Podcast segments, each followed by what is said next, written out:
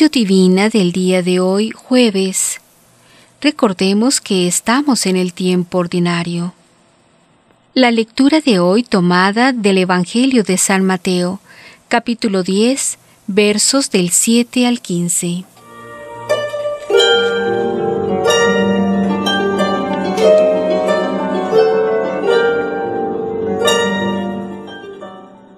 Oración inicial. Oh Dios, que por medio de la humillación de tu Hijo levantaste a la humanidad caída, concede a tus fieles la verdadera alegría, para que quien ha sido librado de la esclavitud del pecado alcance también la felicidad eterna. Por Cristo nuestro Señor. Amén.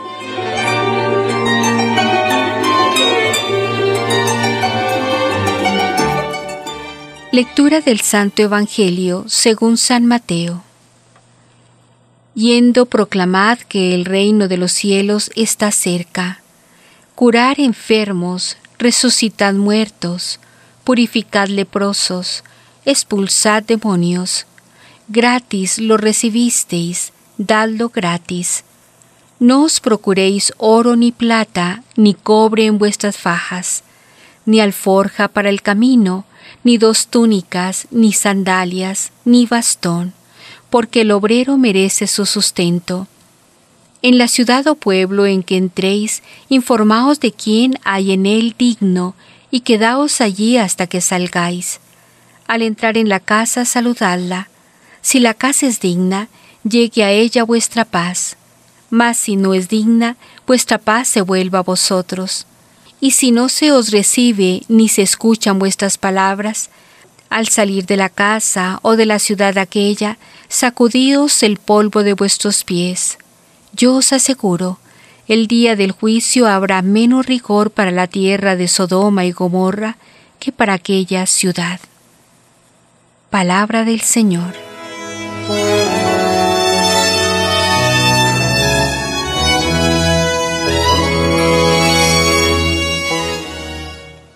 Reflexión.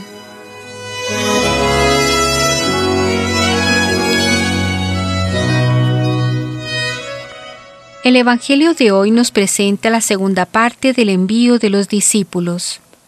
Ayer vimos la insistencia de Jesús en dirigirse primero a las ovejas perdidas de Israel. Hoy vemos las instrucciones concretas de cómo realizar la misión.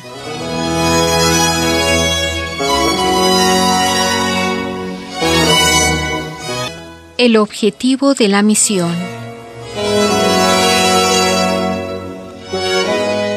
Revelar la presencia del reino. Id y anunciad, el reino del cielo está cerca. El objetivo principal es anunciar la proximidad del reino. Aquí está la novedad traída por Jesús. Para los otros judíos faltaba mucho todavía para que el reino llegara solo llegaría cuando ellos hubieran puesto de su parte. La llegada del reino dependía de su esfuerzo. Para los fariseos, por ejemplo, el reino llegaría solo cuando la observancia de la ley iba a ser perfecta. Para los esenios, cuando el país fuera purificado. Jesús piensa de otra forma. Tiene otra manera de leer los hechos dice que el plazo ya está vencido, Marcos 1.15. Cuando dice que el reino está cerca, Jesús no quiere decir que estaba llegando en aquel momento, pero sí que ya estaba allí, independientemente del esfuerzo hecho por la gente. Aquello que todos esperábamos ya estaba presente en medio de la gente gratuitamente, pero la gente no lo sabía y no lo percibía. Lucas 17, Jesús lo percibió, pues Él mira la realidad con una mirada diferente, y Él va a revelar y anunciar esta presencia escondida del reino en medio de la gente a los pobres de su tierra. Lucas 4:18 He aquí el grano de mostaza que recibirá la lluvia de su palabra y el calor de su amor.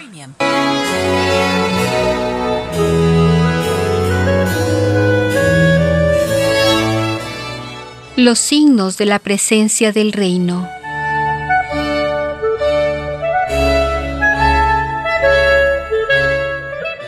Acoger a los excluidos. ¿Cómo anunciar la presencia del reino? ¿Solo por medio de palabras y discursos? No, los signos de la presencia del reino, las señales de la presencia son ante todo gestos concretos realizados gratuitamente. Curad enfermos, resucitad muertos, purificad leprosos, expulsad demonios. Gratis lo recibisteis, dadlo gratis. Esto significa que los discípulos tienen que acoger dentro de la comunidad aquellos que de la comunidad fueron excluidos. Esta práctica solidaria critica tanto la religión como la sociedad excluyente y apunta hacia salidas concretas.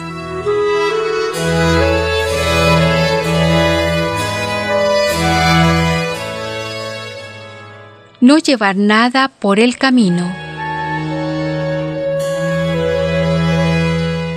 Al contrario, que los otros misioneros, los discípulos y las discípulas de Jesús, no pueden llevar nada, no os procuréis oro ni plata, ni cobre en vuestras alforjas, ni alforja para el camino, ni dos túnicas, ni sandalias, ni bastón, porque el obrero merece su sustento.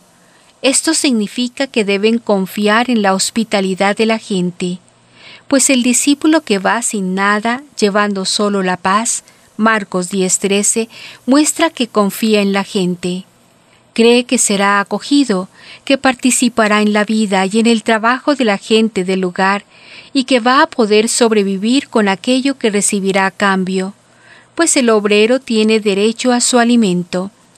Esto significa que los discípulos tienen que confiar en el compartir. Por medio de esta práctica, critican la ley de la exclusión y rescatan los antiguos valores de la convivencia comunitaria.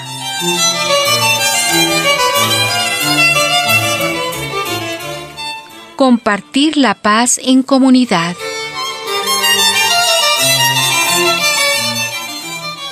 Los discípulos no deben andar de casa en casa, sino que deben procurar ir a donde hay personas de paz y permanecer en esa casa. Esto es, deben convivir de forma estable. Así, por medio de esta nueva práctica, critican la cultura de la acumulación que marcaba la política del Imperio romano y anuncian un nuevo modelo de convivencia.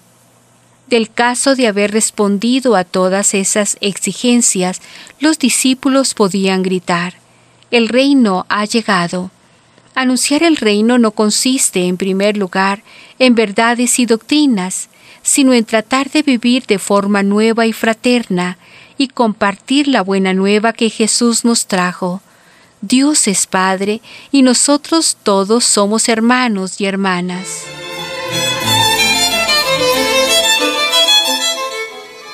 La severidad de la amenaza. ¿Cómo entender esta amenaza tan severa? Jesús nos vino a traer una cosa totalmente nueva. Vino a rescatar unos valores comunitarios del pasado, la hospitalidad, el compartir, la comunión alrededor de la mesa, la acogida de los excluidos. Esto explica la severidad contra los que rechazaban el mensaje, pues no rechazaban algo nuevo, sino su propio pasado, su propia cultura y sabiduría.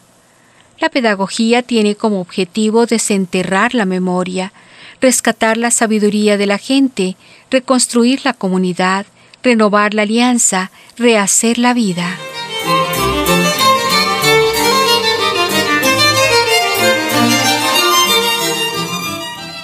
Para la reflexión personal.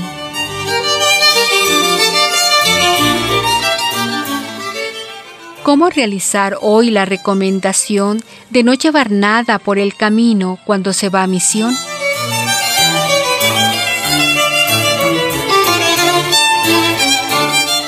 Jesús manda dirigirse a una persona de paz para poder vivir en su casa.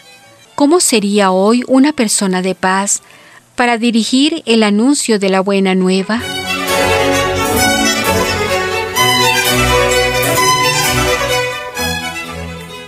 Oración final. Oh Dios Sebaot, vuélvete, desde los cielos mira y ve, visita esta viña, cuídala, la cepa que plantó tu diestra. Salmo 80, 15, 16.